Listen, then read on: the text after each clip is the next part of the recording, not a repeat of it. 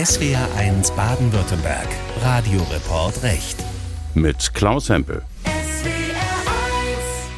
Ich bin keine Aktivistin, ich bin hier zugelassene Rechtsanwältin. Das ist äh, eine Rolle, in der ich mich sehr wohlfühle und die ich auch gut finde. Die Mandanten, die ich hier in Deutschland vertrete, die sind in Leib und Leben vielleicht jetzt noch nicht, aber in Zukunft betroffen und im Hinblick auf die Jugendlichen und junge Erwachsenen, deren gesamte Zukunft ist betroffen. Sie legt sich mit den großen Energiekonzernen an. Sie zieht vor europäische Gerichte, um Regierungen dazu zu zwingen, mehr für den Klimaschutz zu tun.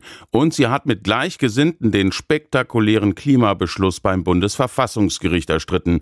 Roda Verheyen, Rechtsanwältin in Hamburg.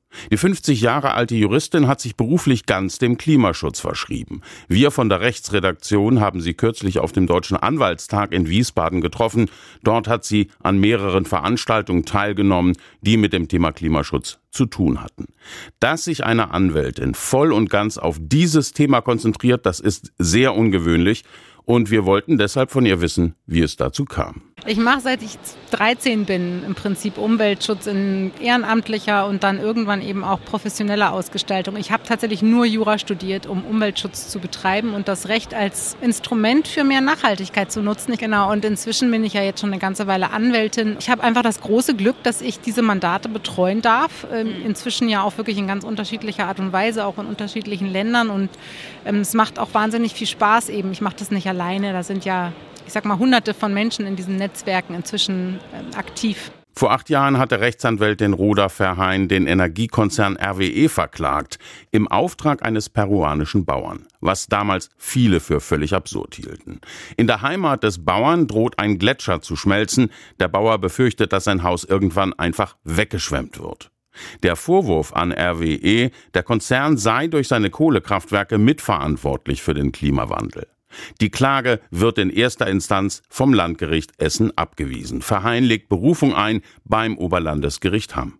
Der Prozess entwickelt sich auf spektakuläre Weise. Die Richter reisen tatsächlich mit Sachverständigen nach Peru, um sich selbst vor Ort ein Bild zu machen. Das Urteil steht noch aus. Ich bin einfach der Auffassung, dass tatsächlich die Bewahrung der natürlichen Lebensgrundlagen viel zu wenig Beachtung gefunden hat in den deutschen und europäischen und auch internationalen Gerichten in den letzten 30 Jahren. Und deswegen habe ich mir einfach vorgenommen, so viele Fälle, die sinnvoll sind natürlich, so viele Fälle wie möglich zu nehmen, von denen andere Leute einfach oft sagen, die sind unmöglich. Und für mich gibt es eigentlich wenig Unmögliches und das führt dann dazu, dass man dann irgendwann doch ein ganz, ganz beachtliches Fallportfolio hat. Für Rechtsanwältin Roda Verheyen sind Klimaschutz und die Bewahrung der natürlichen Lebensgrundlagen ein Menschenrecht, ein Grundrecht. Vor rund zwei Jahren gelang es ihr mit anderen Mitstreiterinnen und Mitstreitern eine sehr bedeutsame Entscheidung des Bundesverfassungsgerichts zu erwirken, den historischen Klimabeschluss des ersten Senats. Erstmals in seiner Geschichte räumt das Bundesverfassungsgericht den Grundrechten der künftigen Generationen einen besonderen Stellenwert ein. Es verpflichtet den deutschen Gesetzgeber mehr für den Klimaschutz, mehr gegen den Klimawandel zu tun. Dieser bessert daraufhin das Klimaschutzgesetz nach. In der Fachwelt hatte kaum jemand mit einer solchen Entscheidung gerechnet, auch Anwältin Roda Verheyen nicht. Also wir waren ja drei größere Gruppen von Beschwerdeführern und Prozessbevollmächtigten. Keiner, mit denen ich gesprochen habe, vorher hat erwartet, dass wir einen solchen Beschluss bekommen, der durchentscheidet, weil wir auch keine mündliche Verhandlung hatten, wegen Corona unter anderem. Wir haben aber alle erwartet, dass wir eine zumindest extrem gut begründete Entscheidung bekommen würden. Wir sind alle jubelnd durch die Gegend gelaufen. Als wir die Presseerklärung lasen, dass in dieser Form durchentschieden wurde, hat, glaube ich, wirklich keiner gedacht, außer die ganz, ganz engen Kreise da im Bundesverfassungsgericht. Geklagt hatten damals mehrere Jugendliche, die sich durch den Klimawandel bedroht fühlen. Außerdem Umweltverbände und Mitgliederinnen und Mitglieder von Fridays for Future. Deren Vertreterin Luisa Neubauer nach der Veröffentlichung des Beschlusses. Es ist ein unfassbar großer Tag für viele, aber an dieser Stelle auch insbesondere für Hunderttausende junge Menschen, die seit über zwei Jahren in Deutschland und aber auch darüber hinaus für ihre Zukunft streiken. Das wurde nicht nur sagen, offiziell erklärt, dass Klimaschutz unser Grundrecht ist, sondern eben auch, dass der Staat die Pflicht hat, unseren, ähm, uns zu schützen durch ausreichenden und vor allem generationengerechten Klimaschutz. Emotional gesehen, glaube ich, ist die Entscheidung, dieser Klimabeschluss vom März 2021 auch deswegen so wichtig, weil er ja geführt wurde von ganz vielen jungen Menschen und jungen Erwachsenen. Das sind die Menschen, die sagen, es geht so nicht weiter, ihr könnt nicht alles aufbrauchen. Und das hat das Bundesverfassungsgericht aufgenommen, dieses Narrativ. Und das, glaube ich, ist so wichtig gewesen, einfach auch so ein Stück weit am Volk zu sein an der Stelle, ohne sich eben über die Grenzen der Gewaltenteilung hinwegzusetzen. So sehe ich das jedenfalls. Wir haben Rechtsanwältin Roda Verheyen gefragt, worin sie die besondere Bedeutung der Entscheidung des Bundesverfassungsgerichts sieht. Das Bundesverfassungsgericht ist das erste Verfassungsgericht in der Welt, das ähm, sozusagen den Schritt gemacht hat, tatsächlich ganz grundsätzlich zu den Pflichten von Staaten beim Klimaschutz auszuführen. Es gab ja vorher in den Niederlanden diese Ochenda, die sogenannten Ochenda-Entscheidungen.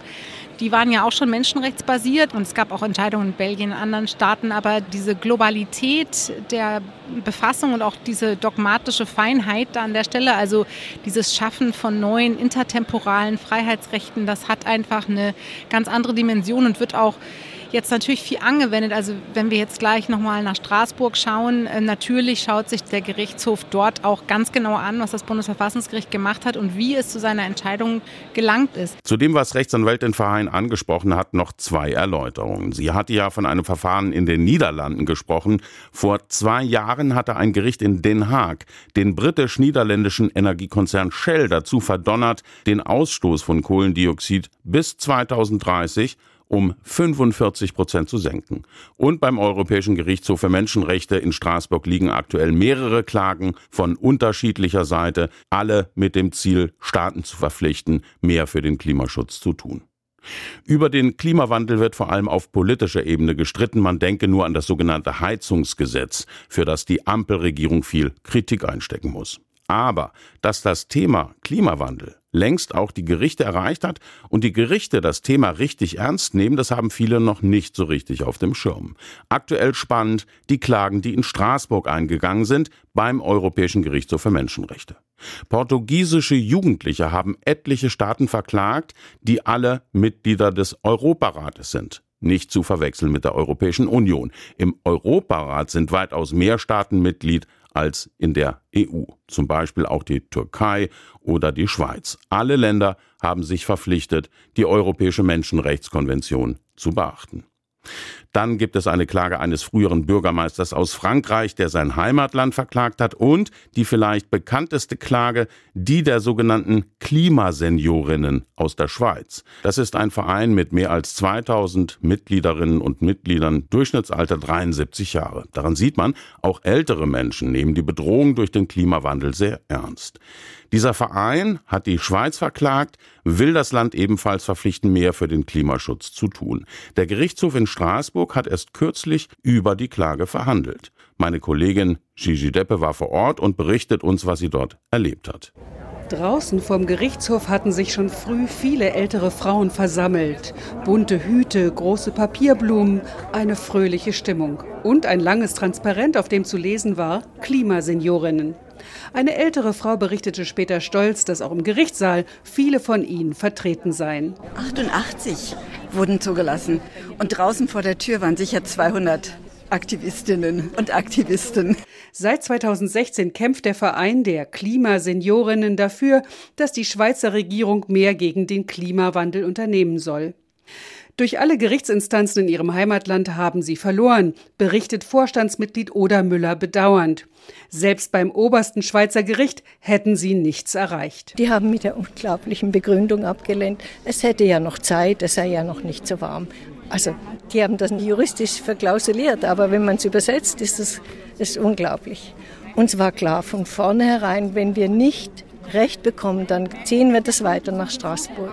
Jetzt also klagen Sie vom Europäischen Gerichtshof für Menschenrechte, dem Grundrechtegericht des Europarats.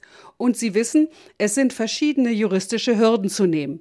Zum Beispiel, ob die Klägerin überhaupt schon aktuell in ihren Menschenrechten gefährdet sind oder ob das Ganze eher ein Problem der Zukunft ist. Für Oda Müller eine klare Sache. Sie sind schon jetzt betroffen. Es gibt Untersuchungen, dass ältere Frauen in den heißen Sommern vulnerabel sind, also eher krank werden oder sogar sterben durch die Hitzewellen. Da gibt es verschiedene Gutachten dafür, selbst vom Bundesrat hat das festgestellt. Die Schweizer Regierung bestreitet, dass sie nicht genug tut. Ein europäisches Gericht könne ihr nicht vorschreiben, wie ihre Politik konkret auszusehen hat. Und sie sagt, vor Gericht könnten nur einzelne Personen sich darauf berufen, dass ihre Menschenrechte verletzt würden, nicht aber ein Verein.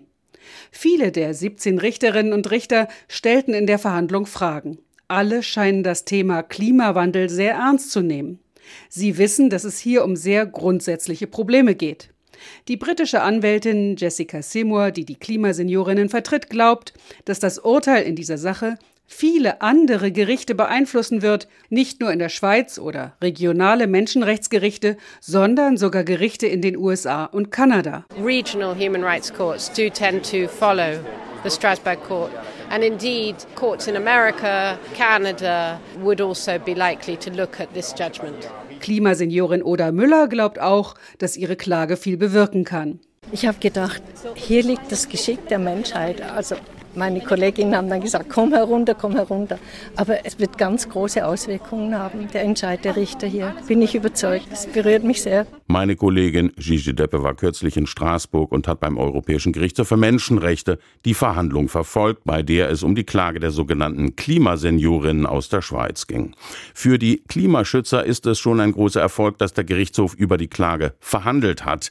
Er hätte sie auch von vornherein als unzulässig ablehnen können. Rechtsanwältin Roda Verheyen ist zuversichtlich, dass die Richterinnen und Richter in ihrer Entscheidung den Klägerinnen und Klägern zumindest zum Teil Recht geben werden und die Schweiz dann reagieren muss, sprich mehr für den Klimaschutz tun muss. Nach der mündlichen Verhandlung der Klimaseniorin und nachdem, wie ich das Verfahren kenne und beobachte, kann ich mir nicht vorstellen, dass der Europäische Gerichtshof für Menschenrechte an der Stelle nicht ein jedenfalls teilweise stattgebendes Urteil gibt.